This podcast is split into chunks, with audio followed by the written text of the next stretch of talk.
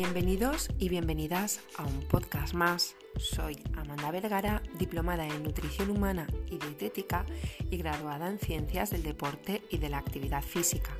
En el podcast de hoy, de la mano de la doctora Sari Arponen y basándonos en su libro Es la macrobiota idiota, vamos a hablar de cómo el estrés crónico y la fatiga puede afectar a nuestra macrobiota, a nuestra salud y cómo ponerle freno.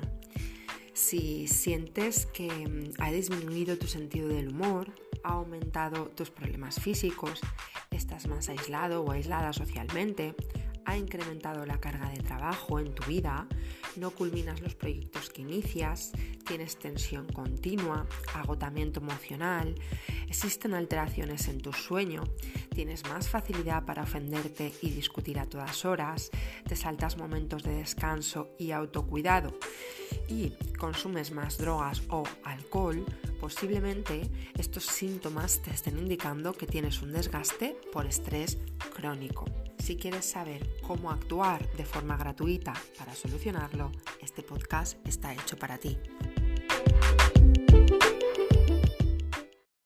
Como dice Sari Arponen, doctora en ciencias biomédicas con casi 20 años de experiencia clínica en la sanidad pública española dedicada a la formación y divulgación en el ámbito de la microbiota y la medicina del estilo de vida y cofundadora del Slow Medicine Revolution, una plataforma de divulgación sobre salud y estilo de vida, los peligros que suceden a día de hoy en el ser humano sin movimiento nos enferman. El estrés nos enferma el ser humano evolucionó en un entorno con amenazas para la vida, como no tener comida, la falta de agua, los inviernos gélidos, los depredadores y la tribu de al lado. Hambre, sed, frío, calor, violencia. Todos estos estímulos estresantes sacan al organismo de su equilibrio interno. El cuerpo tiene mecanismos que buscan la recuperación de la homeostasis, de este equilibrio interno. Disponemos de un cerebro y un sistema neuroendocrinológico que generan una respuesta al estrés, adrenalina, noradrenalina, cortisol y otras hormonas y reacciones que nos llevan en busca de una solución al problema que amenaza la supervivencia en ese momento. El problema es que nuestro camino hacia el siglo XXI ha sido un poco tortuoso en cómo han cambiado estas fuentes de, estrés. Y ya no es un estrés fisiológico que a la microbiota le mola, en las sociedades actuales tenemos otros estresores que para nuestro cerebro son estímulos amenazantes también, como por ejemplo la hipoteca, la subida del IVA, la declaración de la renta, los atascos, pasarle la ITV al coche, hacer malabares para ver quién va por los niños, tener tres reuniones por videoconferencia en solo una hora, estar conectados con millones de personas que no conocemos, que nos den likes en las redes sociales, ser objetivo de la ira de miles de tuiteros por no ser a todas horas políticamente correctos. Y sabes que, que, a la microbiota no le pasaba nada con el estrés ancestral, estaba acostumbrada, es más, le molaba. Pasar de vez en cuando hambre y restricción calórica tiene ventajas para la microbiota, para esas bacterias que viven contigo y hacen tanto por ti. Sufrir un poquito de sed ocasional es fisiológico y reduce la neuroinflamación, que es dañina, por cierto, para la microbiota. Exponerse al frío de, forma intermitente, como en el método Wim Hof, o salir a la calle con mm, camiseta corta en invierno, o el calor en una sauna, equilibra nuestro sistema nervioso autónomo.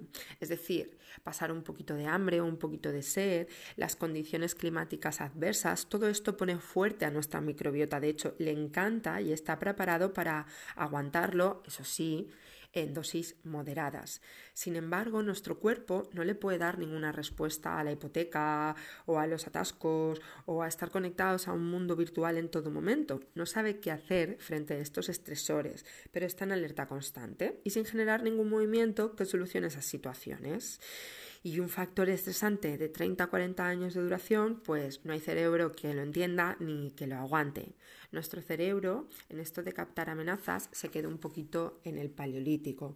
Y la verdad es que todas estas cuestiones afectan mucho a nuestro intestino. Eh, hay muchos problemas cada vez más de intolerancias, alergias, eh, SIBO, gases, hinchazón, malestar estomacal, no buenas digestiones, celiaquía, enfermedad intestinal inflamatoria que no se sabe por qué se tienen. Y muchas veces eh, vamos directamente a la alimentación, eh, a refugiarnos en ella y a cuidarla más, que por supuesto pues, eh, favorece nuestro, nuestros procesos y favorece nuestra microbiota de una forma desmesurada, pero hay veces que tu microbiota te dice, para un poquito que me estás estresando todos los síntomas que hemos comentado al inicio del, podcast, como pues la disminución del sentido del humor, el aumento de los problemas físicos, sentirnos aislados socialmente, eh, centrarnos mucho en el trabajo, incrementar mucho las horas que pasamos en él, eh, una tensión continua, un agotamiento emocional, una irascibilidad, eh, tener ganas de discutir a todas horas o estar ahí en tensión en plan de qué nos van a decir y qué vamos a contestar, nuestras alteraciones en el sueño, no cuidarnos, no tener momentos de descanso, todo esto nos está indicando que hemos llegado a un estrés crónico y esto afecta eh, en gran modo a nuestro microbiota. Entonces lo que, lo que se propone desde el libro Es la macrobiota idiota es que actuemos, que esto es, que esto es gratis hacerlo, ¿no? Hay una serie de recomendaciones, de hecho 10 recomendaciones que, que, dan desde la Asociación Médica Canadiense para desestresarnos, 10 recomendaciones desestresadoras. ¿no? Eh, y cualquier acción desestresadora es cualquier proceso por el cual un individuo pueda aliviar el estrés. Entonces, vamos a hablar un poquito de, de, estas 10 acciones que podemos hacer para tratar mejor a nuestra, a nuestra microbiota. ¿no? La verdad es que es necesario más eh, acciones gratis y responsables con nuestro cuerpo y menos ansiolíticos o antidepresivos, porque hay formas de hacerlo de forma natural. Vamos con ellos. Según la Asociación Médica Canadiense, existen estas siguientes 10 recomendaciones para evitar el estrés. La primera de ellas sería practicar ejercicio físico regular. Esto ayuda a quemar y consumir las hormonas del estrés y los neuroquímicos del estrés.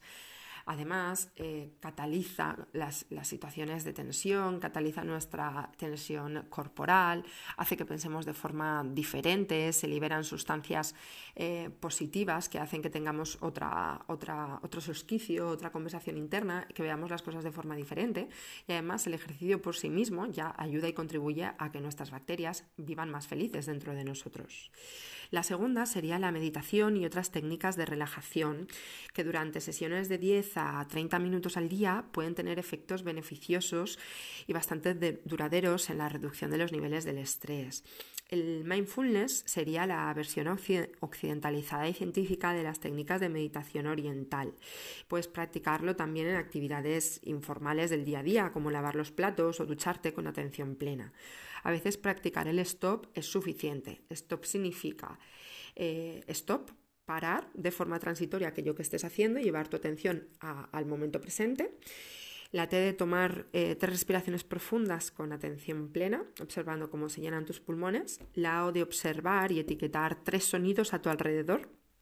Y la P de proceder o continuar con lo que estés haciendo ahora con una sonrisa y, otra, y, otra, y otro tipo de atención ¿no? diferente. La tercera cosa que aconseja es eh, no consumir drogas ni alcohol. Es clave para controlar el estrés, no hay excusas. El tabaco cuenta como droga y el alcohol también. Si fumas o bebes en exceso, piensa por qué lo haces y busca ayuda para convertirte en esfumador o en esbebedor. El alcohol a diario, por mucho que digan no es saludable, aunque sea un vino carísimo o la mejor cerveza artesanal del mundo. La cuarta sería fortalecer las relaciones sociales y construir una sólida red de apoyo, porque sin lugar a dudas es la mayor protección contra el estrés, pasar tiempo con las personas que amas y que quieres y que te aportan cosas positivas y no dejar que las responsabilidades de tu día a día te impidan tener vida social. Si tienes problemas no resueltos con tus relaciones más importantes, busca la forma de solucionarlos con, tranquilidad y amabilidad.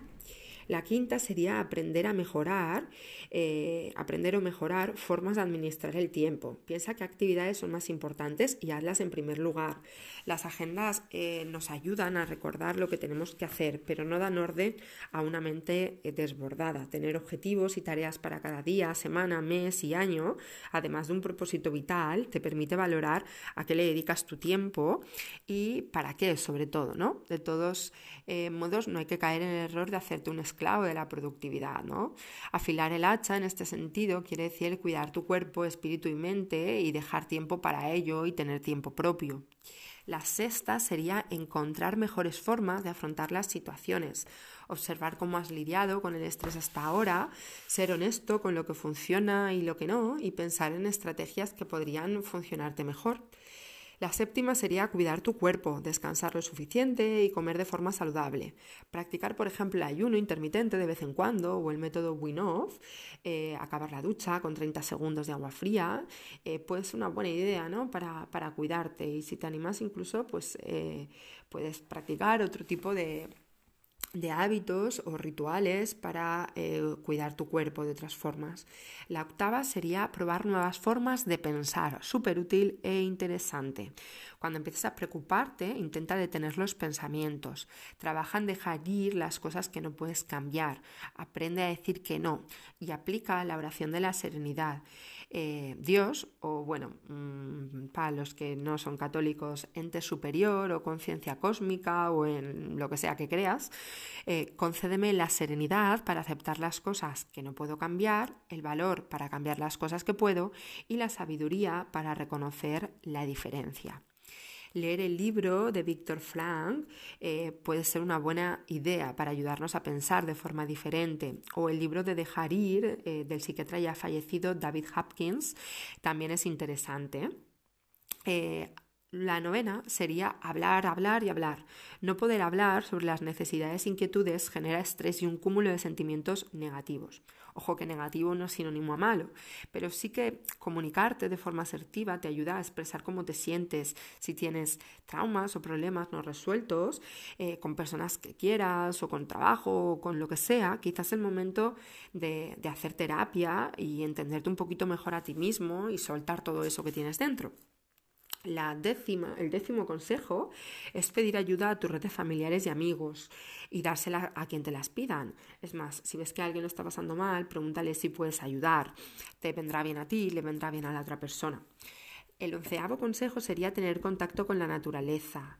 Em, es muy importante estar en contacto con donde nos hemos criado y donde hemos estado siempre.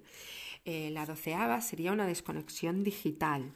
Em, no se incluye en el documento canadiense, en, el inicio del documento canadiense, pero posteriormente sí que empezó a, a incluirse por lo necesario que es, ¿no? El exceso de pantallas y la conectividad continua son, son un mal extendido en nuestro día a día. De hecho, quizás se debería empezar por este punto junto con la actividad física, ¿no? Hacer más deporte y dejar más el móvil.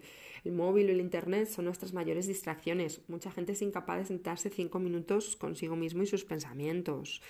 Eh, como dice el mago Moore, cuando nos metemos en las redes sociales o en la navegación entramos en el infinito. Es decir, consultas cualquier cosa y cuando te quieres dar cuenta han pasado los minutos, incluso las horas, y no sabes muy bien dónde se ha ido este, dónde se ha ido este tiempo, ¿no?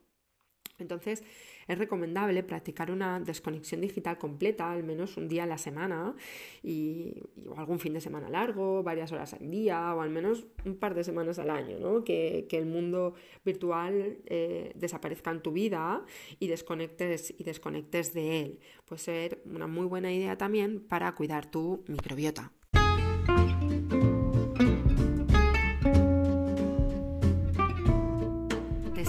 Este podcast te haya ayudado a saber que si quieres cuidar de tu microbiota, no, no solo hace falta que cuides tu alimentación, sino que también deberías de ponerle freno a ese estrés o esa fatiga crónica que altera a nuestros bichitos internos y les produce malestar.